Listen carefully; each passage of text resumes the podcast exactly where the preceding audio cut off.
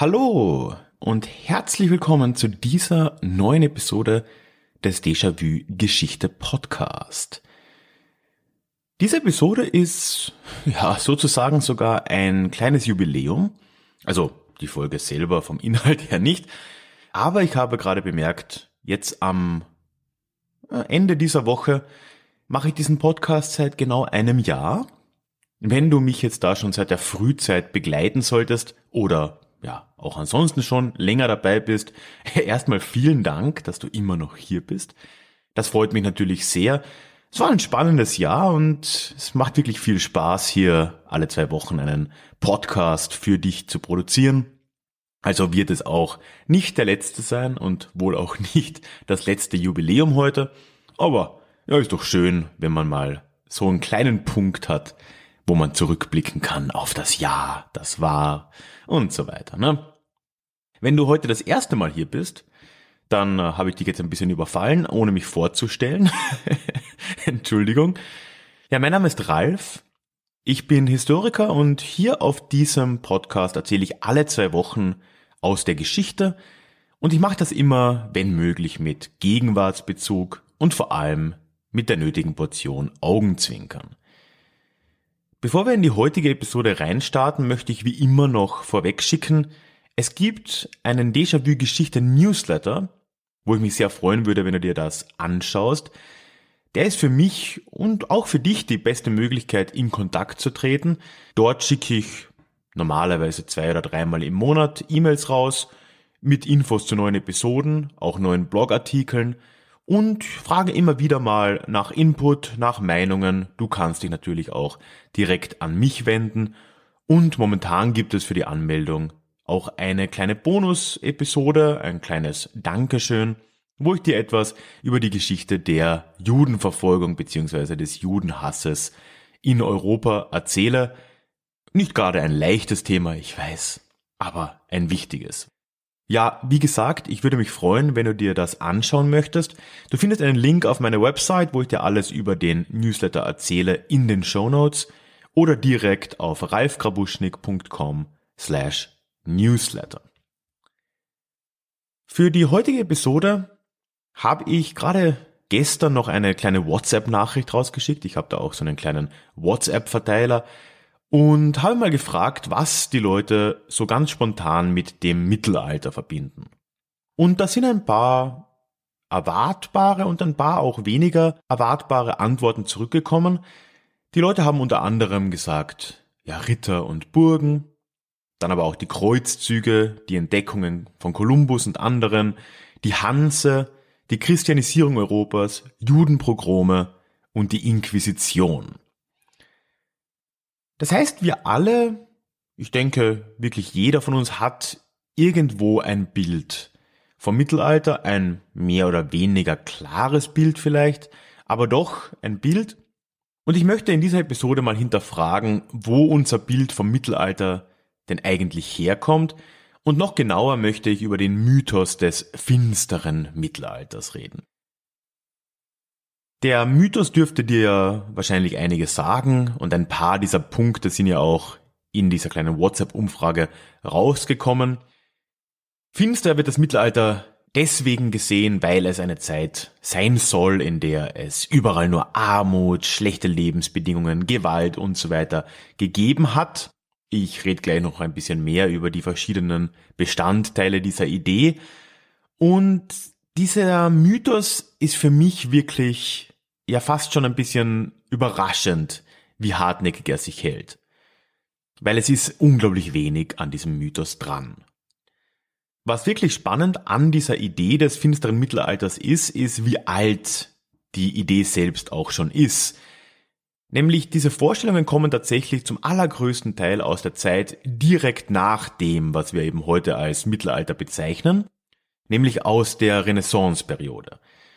Klar, im Mittelalter oder in dem, was wir heute Mittelalter nennen, so von, vom 5. bis ins 15. Jahrhundert, diese tausend Jahre, da hat niemand sich selbst als im Mittelalter lebend bezeichnet. Das wäre eine reichlich sinnlose Definition, ja, in der Mitte zwischen was. Aber das Wort wurde dann sehr bald in der Renaissance gefunden von Autoren, von Philosophen, aber auch durchaus von Adligen oder Geistlichen, die sich da schriftstellerisch betätigt haben. Und sie haben diese Zeit als ja eben in der Mitte zwischen ihrer Zeit, die sie als moderne kennen, die wir dann heute wohl als frühe Neuzeit bezeichnen würden, beziehungsweise teilweise eigentlich auch noch Mittelalter, die Renaissance, ne? Gar nicht mal so einfach. Und der Antike. Weil die Antike war natürlich für die Renaissance der Anhaltspunkt schlechthin. Die Renaissance war dadurch ja gekennzeichnet, dass man die Antike verstärkt als Vorbild für alles genommen hat, was man ja wieder erreichen wollte, in jeder Hinsicht, im philosophischen Sinn, griechische Philosophie, im architektonischen Sinn und auch in der Kunst und in der Literatur. Also alles, was antik war, um es ganz verspitzt auf den Punkt zu bringen, war in und war gut und war schön. Wir, jetzt in der Moderne lebend, in ihrem Selbstverständnis, also im von mir das 15. Jahrhundert, wir wollen genau das wieder erreichen. Wir streben zu dieser Perfektion der Antike. Ja, und alles, was dazwischen war, zwischen der goldenen Antike und uns, die das endlich wieder eingesehen haben, da lagen diese tausend Jahre dunkles, finsteres Mittelalter. Das heißt, diese ganzen Ideen sind von Anfang an auch eines, eine Rechtfertigung und eine Selbstüberhöhung einer Gesellschaft, vor allem einer oberen, gehobenen Gesellschaft, die sich selbst gegenüber der Zeit, die vor ihnen war, abheben wollte. Und dementsprechend negativ wird über dieses Mittelalter, wie sie es definierten, dann auch gesprochen. Viele dieser Vorurteile, die damals aufgekommen sind, sind heute nach wie vor am Leben. Ein paar davon haben sich auch wieder gespiegelt in meiner kleinen Umfrage. Nicht alle und auch, da werden auch andere Dinge erwähnt, selbstverständlich, ne? Meine Hörer und meine Leser sind ja natürlich geschichtsbewusste Menschen, aber doch einige dieser Vorurteile sind auch da zu finden. Und ich möchte jetzt in der Folge einfach mal ein bisschen zusammenfassen, was so die Haupt Angriffspunkte waren, die da in der Renaissance gegenüber dem vorgegangenen Mittelalter erhoben wurden. Und dann auch, was an diesen Punkten dran ist, nämlich, und du kannst es dir wahrscheinlich schon denken, wenn ich schon diese Folge mache, gar nicht mal so viel. Kurz so im Überblick die Punkte, die ich da behandeln will. Einmal im Mittelalter herrschte bittere Armut und allgegenwärtiger Hunger. Es gab eine geringe Lebenserwartung. Die Leute waren klein, also unterernährt. Es gab kaum Hygiene. Es stank überall gewaltig. Gewalt war allgegenwärtig. Dann natürlich auch Unterdrückung, also unterdrückende Gewalt in Form der Inquisition zum Beispiel. Es gibt auch noch so ein Vorurteil, das im Mittelalter an die flache Erde geglaubt wurde. Da will ich auch kurz drauf eingehen. Und dann der ganz große Punkt, der eigentlich auch all das ein bisschen zusammenfasst, ist die ganz grundlegende Idee des Mittelalters als rückständig und dann aber auch als statisch.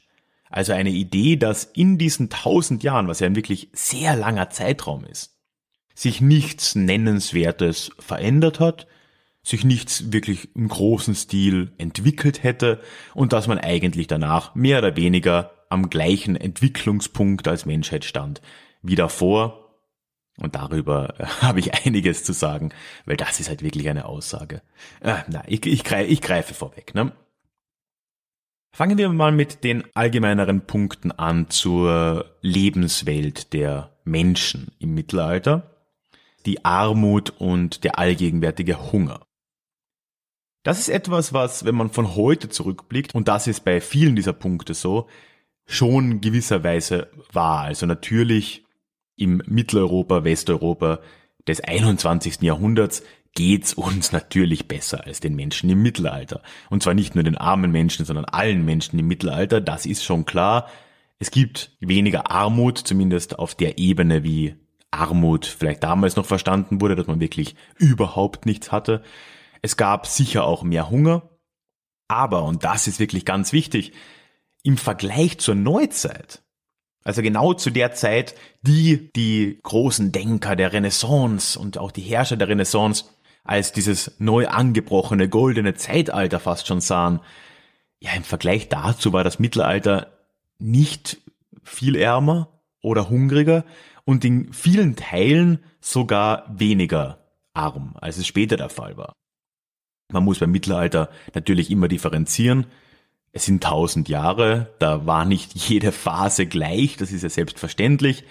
Aber zum Beispiel, wenn wir jetzt das spätere Mittelalter heranziehen, so ja vom Hochmittelalter ins Spätmittelalter, zwölftes, na elftes, zwölftes, dreizehntes Jahrhundert kann man sagen, bis zur Pest mehr oder weniger, gab es ein enormes Bevölkerungswachstum in Mitteleuropa, in Europa allgemein, was natürlich darauf zurückging, dass die Ernten sehr gut waren. Es war dementsprechend viel Essen vorhanden. Die Leute hatten keinen großen Hunger zu leiden. Ansonsten hätte es dieses enorme Bevölkerungswachstum nicht geben können. Klar, nicht verallgemeinern. Es gab sicher auch genug Hunger und genug Leid. Aber es kann nicht so dramatisch gewesen sein, weil das hätte sich in der Demografie irgendwie wiedergespiegelt. Eben diese 200 Jahre vor dem Ausbruch der Pest im Jahr 1348, der große erste Ausbruch, da sehen wir wirklich sehr viel Wachstum. Das liegt am warmen Klima der Zeit, was einfach ja gute Ernteerträge auch ermöglichte. Es lag auch an Innovationen. Flüge wurden immer wieder verbessert in der Zeit, die Dreifelderwirtschaft und so weiter, das Brachlegen.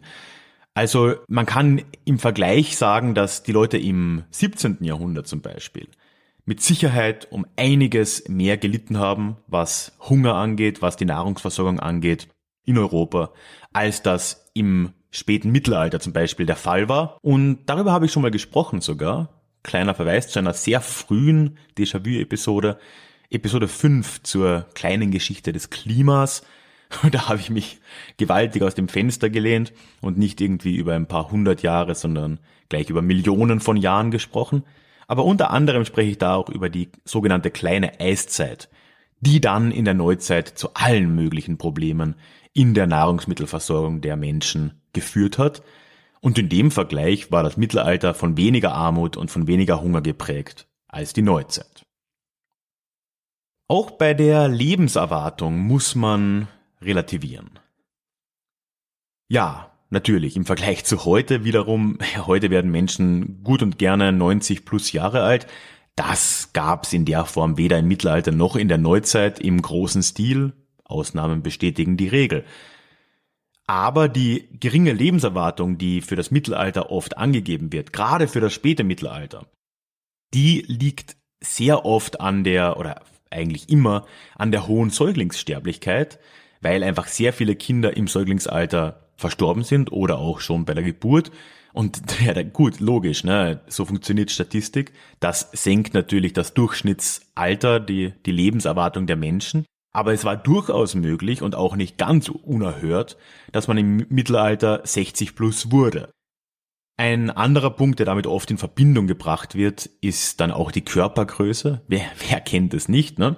Man geht dann irgendwie in so ein Freiluftmuseum oder irgend sowas, wo dann ja die Bebauungen, die Häuser der, der mittelalterlichen Zeit, in welcher Region man auch immer ist, nachgebaut wurden. Das gibt's ja wie Sand am Meer, kommt mir vor. Und man sieht dann immer diese sehr niedrigen Eingänge, niedrigen Türrahmen und so weiter. Aber davon sollte man sich nicht allzu sehr in die Irre führen lassen. So extrem viel kleiner wegen irgendeiner Unterernährung, die immer über diese tausend Jahre vorhanden gewesen sein soll, gab es nicht. Also ja, 1,90, zwei Meter große Menschen waren mit Sicherheit recht selten, aber die Leute wurden schon 1,70 oder so. Also es ist jetzt nicht weder im Mittelalter noch in der Neuzeit so, dass es das überhaupt nicht gegeben hätte. Und abgesehen davon ist auch die Körpergröße etwas, was noch sehr lange dann die sozialen Schichten unterschieden hat. Es gibt so Erzählungen und Geschichten aus dem britischen Unterhaus im Parlament, dem House of Commons, als da im frühen 20. Jahrhundert erstmals im großen Stil Labour-Abgeordnete eingezogen sind. Da waren die im Durchschnitt einen Kopf kleiner als die Tory und die äh, liberalen Abgeordneten. Ja klar, weil die Arbeiterschicht einfach ja im Durchschnitt kleiner war als die Aristokratie oder die bürgerliche Elite. Also auch das ist etwas, was wenn überhaupt nicht nur im Mittelalter eine Rolle gespielt hat, sondern ein Problem, das wir noch um einiges später in der Geschichte in einer ganz ähnlichen Form hatten. Der Punkt Hygiene ist auch etwas, was ganz oft in dieser Erzählung des finsteren Mittelalters vorkommt. Man denke jetzt an die Filme aller Art, ne, Braveheart, abwärts. Die Leute sind dreckig, sie baden sich gefühlt nie und es muss überall unfassbar gestunken haben. Und auch das äh, stimmt in der Form halt nicht. Es ist wieder so, wenn man von heute zurückschaut, sind die Hygienestandards andere. Andererseits sind die Hygienestandards heute auch teilweise vollkommen absurd. Ich kenne mehr als nur eine Person, die am Tag zweimal duscht, was in meiner Meinung krank ist, aber gut, jedem das seine, ne? Aber auch im Mittelalter war es ja so, dass es durchaus Badehäuser gab und gar nicht mal so wenig. Ich bin ja hier in Freising in Oberbayern auch als Stadtführer tätig und in dieser Stadt, die jetzt nicht sonderlich groß ist, also heute hat Freising 50.000 Einwohner, im Mittelalter, gut, da gab es halt das Domkapitel, das war recht bedeutend, aber drumherum die Einwohnerschaft war überschaubar. Da gab es mindestens drei Badehäuser. Und die wurden auch frequentiert. Also es war durchaus üblich, zumindest einmal in der Woche ins Badehaus zu gehen. Das war auch ähnlich wie in antiker Zeit davor ein soziales Event. Da hat man sich getroffen, sich unterhalten. Natürlich waren das jetzt keine Badehäuser im römischen Stil, sondern das waren eher dann so Wannen, wo man ja nicht allein meistens so zwei, vier, vielleicht auch sechs Leute in einer Wanne Platz nahmen. Aber diese Badehäuser waren gut frequentiert und sie waren auch recht nützlich in der sozialen Realität der Zeit. Dort wurde einiges ja gemacht, also diese Bäder, die waren, also die Leute, die dort das betrieben haben, die waren ja so, so, so ziemlich für alles zuständig. Die haben die Leute gebadet, haben dann auch noch irgendwelche Badesalze und so weiter verkauft, waren aber auch so Apotheker. Sie haben alle möglichen Kräuter, Tinkturen und so weiter vertrieben waren auch quasi Zahnärzte und generell Ärzte, also die haben dort Zähne gezogen und alles Mögliche gemacht. Und gerade mit den Mägden, die dann da oft tätig waren, war auch die Grenze zur Prostitution in diesen Badehäusern nicht ganz so klar. Aber all das weist darauf hin, dass die Leute durchaus diese Badehäuser frequentiert haben. Und auch da, also ich habe das teilweise noch gehört von, von Leuten, die heute noch äh, leben und gar nicht mal so alt sind, dass es auch nach dem Krieg in Deutschland bis in die 50er, teilweise sogar 60er Jahre noch keine Badezimmer in den Wohnungen teilweise gab. Und dann gab es noch Baderäume im Keller, wo dann der gesamte Eingang zumindest in einem Block oder halt ja der gesamte Trakt sich waschen konnte. Also da waren dann auch noch so wie im alten Badehaus, waren da eben so Wannen und dort konnte man das eben dann alles machen. Und Toiletten gab es da meistens noch am Gang. Das ist nicht so lange her. Ja, natürlich hat sich da viel verändert, aber das kann man jetzt nicht als dunkles, dunkles Mittelalter abtun. Das ist eine Entwicklung, die wirklich relativ rezent wieder mal ist. Das Thema Gewalt ist etwas, wo ich finde eigentlich fast schon die zynischste Art, das Mittelalter zu beschreiben. Weil oft, und gerade auch wieder eben in so Filmen und so weiter, wird das Leben im Mittelalter als extrem gewalttätig dargestellt, also so Alltagsgewalt, was es sicher auch gegeben hat.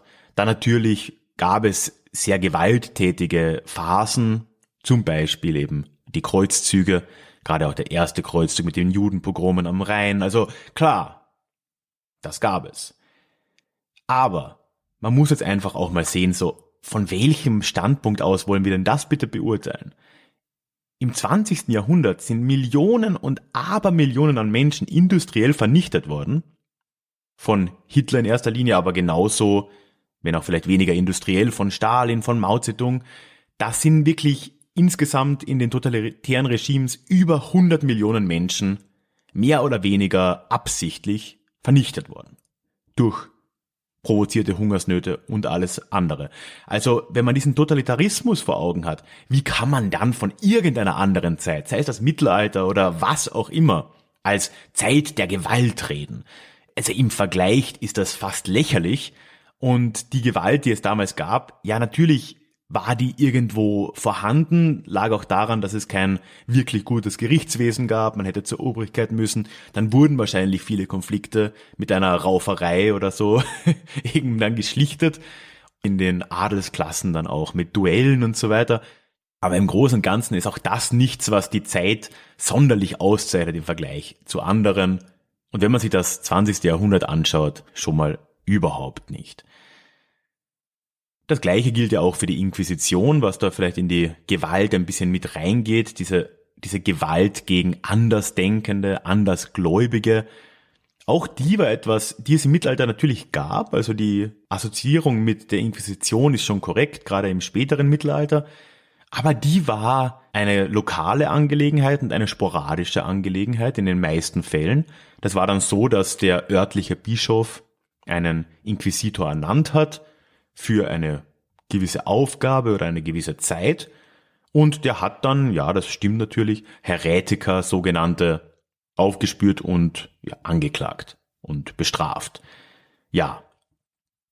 Als große, quasi staatliche Institution gibt's die Inquisition aber erst in Form der spanischen Inquisition und das ist schon wieder an der Wende zur Neuzeit im späten 15. Jahrhundert.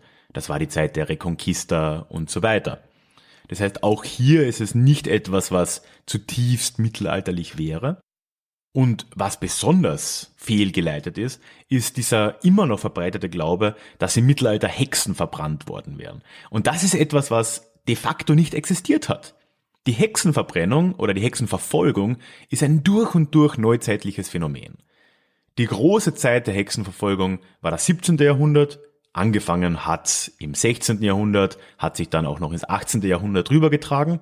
Aber all die großen Hexenprozesse, die man kennt, die Prozesse von Salem waren in den 1690ern zum Beispiel, auch die meisten Fälle in Mitteleuropa waren im späten 17. und dann aber auch noch im 18. Jahrhundert angesiedelt. Wieder Beispiel hier in Freising waren die großen Prozesse in den 1720er Jahren erst. Und das ist eine Zeit, die wir, wenn man jetzt zurückblickt, gerne schon als ja zumindest vormodern sehen. Ne? Also eine Zeit, wo man davon ausgeht, dass die Moderne, die Aufklärung langsam um sich gegriffen hätte. Und das ist offensichtlich nicht der Fall, wenn man sich die Hexenverfolgung anschaut. Bestialisch wie sie war, wird sie wahrscheinlich genau deswegen dem Mittelalter angelastet, wobei es im Mittelalter sowas nicht gab. Denn damals hat auch vor allem die Kirche noch gesagt, dass eine Hexerei de facto nicht möglich ist. Also es kann in der Diktion der Kirche des Hochmittelalters keine Hexen geben, weil was die da können, die ganze Zauberei, das Wetter machen, das ist ja eine göttliche Macht, die nur Gott vorbehalten sein kann. Ja, und vielleicht noch ganz kurz, einfach nur, weil es lustig und unterhaltsam ist. Und es wird tatsächlich, wenn man zum Beispiel auf Wikipedia finsteres Mittelalter mal sich anschaut, als erstes Beispiel genannt. Anscheinend glauben gar nicht mal so wenig Menschen, dass man im Mittelalter noch an eine flache Erde geglaubt hat. Ich denke, das ist vielleicht einfach eine Vermischung von zwei Ideen. Ne? Also man hat an das geozentrische Weltbild geglaubt, mit der Erde im Mittelpunkt des Universums, aber man hat nicht an eine flache Erde geglaubt, also an eine Erdscheibe. Es war schon den Philosophen in Griechenland klar, und zwar schon relativ früh vor Aristoteles schon, dass die Erde wohl eine Kugel sein muss in irgendeiner Form. Auch eine Eierform war eine Zeit lang recht modern.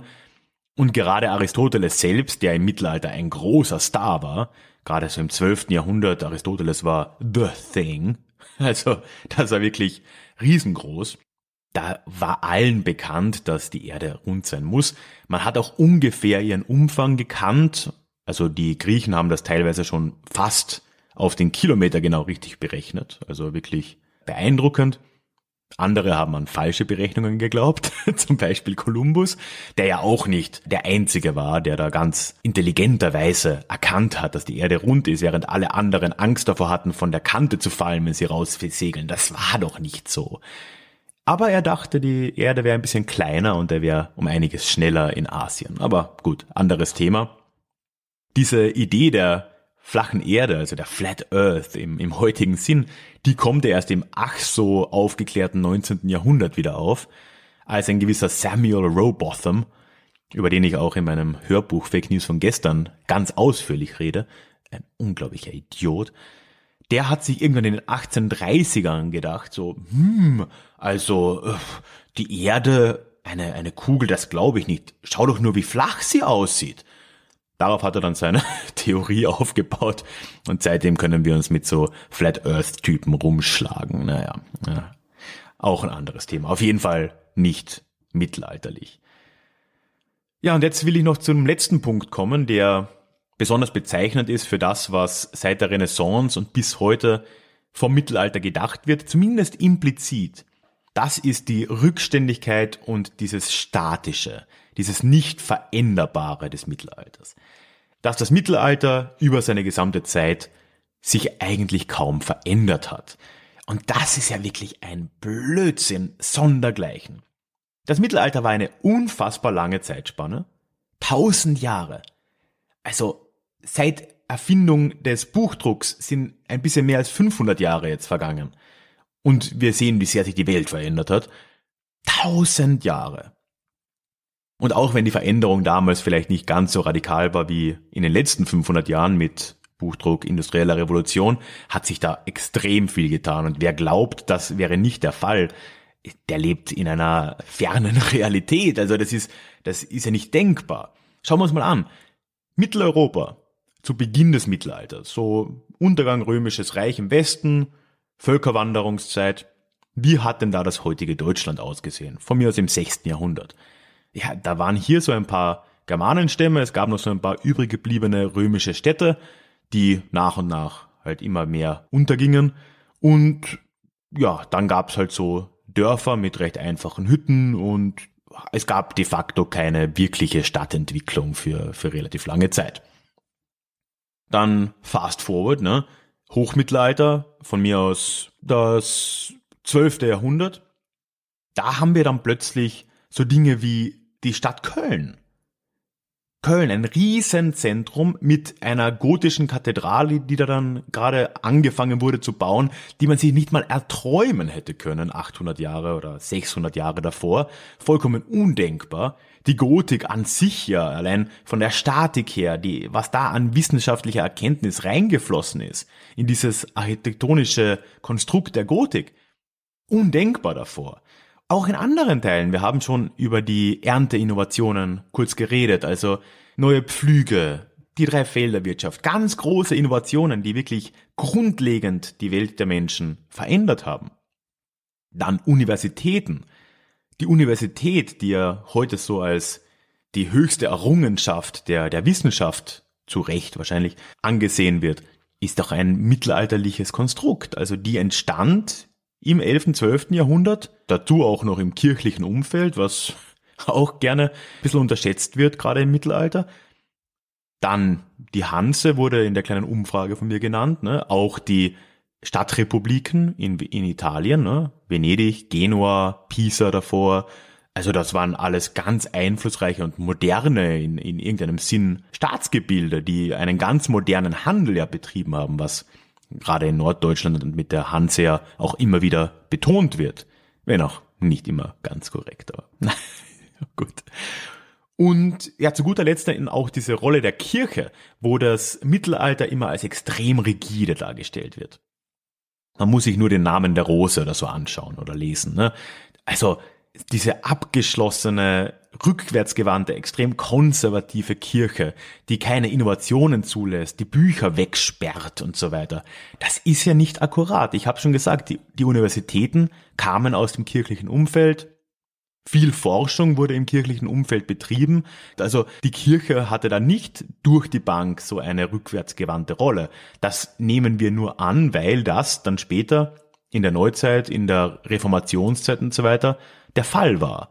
Das heißt nicht, dass es in den tausend Jahren davor so war. Also das Mittelalter war ja rückständig im Vergleich zu heute, ja, aber es war sicher nicht in irgendeiner Form schlimmer oder rückständiger als die frühe Neuzeit, die danach kam. Und vor allem war es keine Zeit, in der es keinerlei Veränderung gegeben hätte, was allein aufgrund der Tatsache, dass es tausend Jahre sind, sowieso eher unwahrscheinlich ist.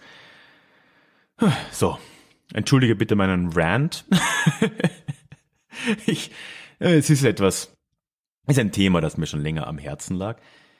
Einen kleinen Zusatz möchte ich da auch noch geben. Es gibt auch in der Massenkultur, auch in der Populärkultur heute schon auch einen, einen Gegenansatz zu diesem finsteren Mittelalter, der leider halt auch nicht viel akkurater ist.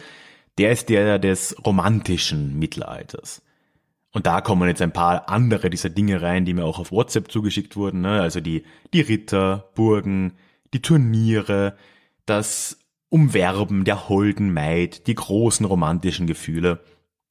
Das gehört heute zu allen Erzählungen, Filmen, Büchern, die irgendwie im Mittelalter spielen dazu. Ist jetzt wohl auch nicht viel akkurater als die Idee des finsteren Mittelalters, aber zumindest gibt es ein bisschen ein Gegenstück und wir können davon ausgehen, dass es romantische Geschichten in irgendeiner Form natürlich auch im Mittelalter gegeben hat.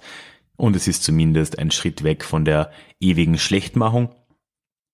Die Vorstellungen sind wahrscheinlich um einiges jünger als die der, des finsteren Mittelalters. Also ich schätze jetzt mal, ohne das ganz tief zu überprüfen, dass es wohl in der Romantik, dann im 18. Jahrhundert vor allem, langsam diese Ideen aufgekommen sind, weil er dann auch die alten Märchen gesammelt wurden von den Gebrüdern Grimm, anderswo genauso. Diese Märchen haben sie auch relativ oft verändert, haben eine gewisse romantische Note bekommen. Jetzt nicht unbedingt nur romantisch im Sinne von Mann und Frau oder was auch immer, sondern auch diese romantische Idee der, der Outlaws zum Beispiel im Fall von Robin Hood, was dann irgendwie als eine besondere und spannende Zeit der Leute da in den Wäldern und so weiter mit einer gewissen romantischen Idee dahinter versehen wurde. Und da dürfte, glaube ich, auch ganz viel dieser romantischen Ideen über das Mittelalter im Allgemeinen auch herkommen. Heute wird dann ja meistens eine Mischform der beiden verwendet. Wenn man sich jetzt Filme oder eben auch historische Romane zum Beispiel anschaut, die im Mittelalter spielen, dann hat man ganz oft irgendwas dazwischen. Ne? Ganz viel diese finsteres Mittelalter-Ideen und dann immer auch eine Romanze, die irgendwie diesen, diesen Linien folgt, so edler Ritter, holde Maid, bla bla bla. Und irgendwo dazwischen haben wir uns anscheinend kollektiv darauf geeinigt, dass wir das Mittelalter so darstellen. Auf dem Blog zu dieser Episode, den du in den Shownotes findest, oder auf ralfgrabuschnik.com slash Mittelalter-Film, rede ich eben über genau das, wie das Mittelalter in Filmen denn dargestellt wird ich gehe auch da ein bisschen auf diese zwei Arten ein, diese romantisierende und diese negative, finstere Mittelalter-Idee und wie das in so den typischen Mittelalterfilmen dargestellt wird. Wenn dich das interessiert, du findest den Link zu dem Artikel in den Show Notes. Dann, ich habe es am Anfang ja schon gesagt, findest du auch den Link zum Déjà-vu-Geschichte Newsletter, beziehungsweise zu meiner Website, wo ich dir alles über ihn erzähle in den Show Notes. Ich würde mich sehr freuen, wenn du dich dort anmeldest. Du kommst auch direkt zu dieser Seite auf ralfgrabuschnik.com slash newsletter.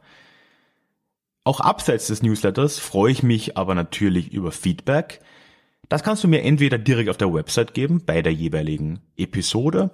Du kannst es mir auch in allen sozialen Medien schicken, wo du mich findest, oder ganz einfach per E-Mail. Und das ist unter der feedback at deja vue-geschichte.de. Auch über öffentliches Feedback in Form einer Bewertung freue ich mich natürlich sehr. Da bietet sich vor allem iTunes an als der größte Podcast Store, Podcast Plattform. Einen Link dorthin, wo du mich bewerten kannst, findest du auch in den Show Notes. Und prinzipiell egal, wo du diesen Podcast hörst, freue ich mich sehr, wenn du mich abonnieren würdest, dass du dann das nächste Mal ein Update bekommst, wenn eine neue Episode rauskommt. Zu guter Letzt kann man Déjà-vu-Geschichte und meine Arbeit hier auch finanziell unterstützen. Das ist für mich eine enorme Bestätigung einfach dessen, was ich hier mache. Ich freue mich extrem über alles, was mir da zukommt. Ich habe auf meiner Website alle Möglichkeiten zusammengetragen, wie du mir da den ein oder anderen Euro zukommen lassen kannst. Das findest du auch in den Shownotes, den Link dazu. Ansonsten direkt auf der Website, auf der Über mich Seite findest du diese Sektion Unterstützen. Und diese Woche möchte ich mich da ganz herzlich bei Angelika bedanken. Vielen herzlichen Dank für deine Unterstützung. Wir sind am Ende angekommen. Schön, wenn du noch immer da bist. Ich würde mich freuen, wenn wir uns beim nächsten Mal wieder hören, in zwei Wochen. Ich kann gleich schon mal versprechen, es wird nächstes Mal eine etwas außergewöhnliche Episode, weil ich eine Kooperation mit einem anderen Podcast habe. Das heißt, wir machen gemeinsam eine Episode für uns, unsere beiden Podcasts. Ja, einer meiner absoluten Lieblingspodcasts übrigens, den du vielleicht auch kennst, aber wenn du rausfinden willst, wer genau das ist, tja, dann musst du in zwei Wochen wieder einschalten. Bis dahin, mach's gut. Tschüss.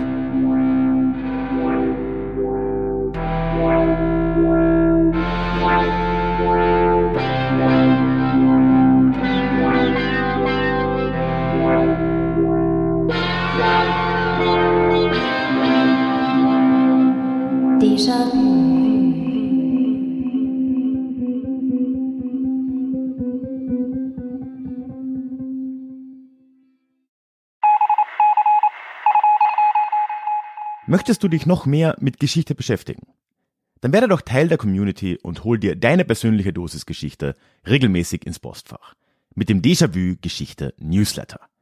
Dort erwarten dich abwechslungsreiche Geschichte-Häppchen, zweimal im Monat direkt in dein E-Mail-Postfach, Austausch mit mir, ich kann dich erreichen, du kannst mir direkt antworten und ich melde mich auch garantiert wieder zurück. Und als Dankeschön das exklusive Hörbuch Psoffene Geschichte, wie Alkohol die Geschichte prägte direkt zum Download nach deiner Anmeldung. Alle weiteren Infos zum Newsletter findest du verlinkt in den Show Notes oder auf ralfgrabuschnick.com slash newsletter. Ich würde mich sehr freuen, dich dort begrüßen zu können.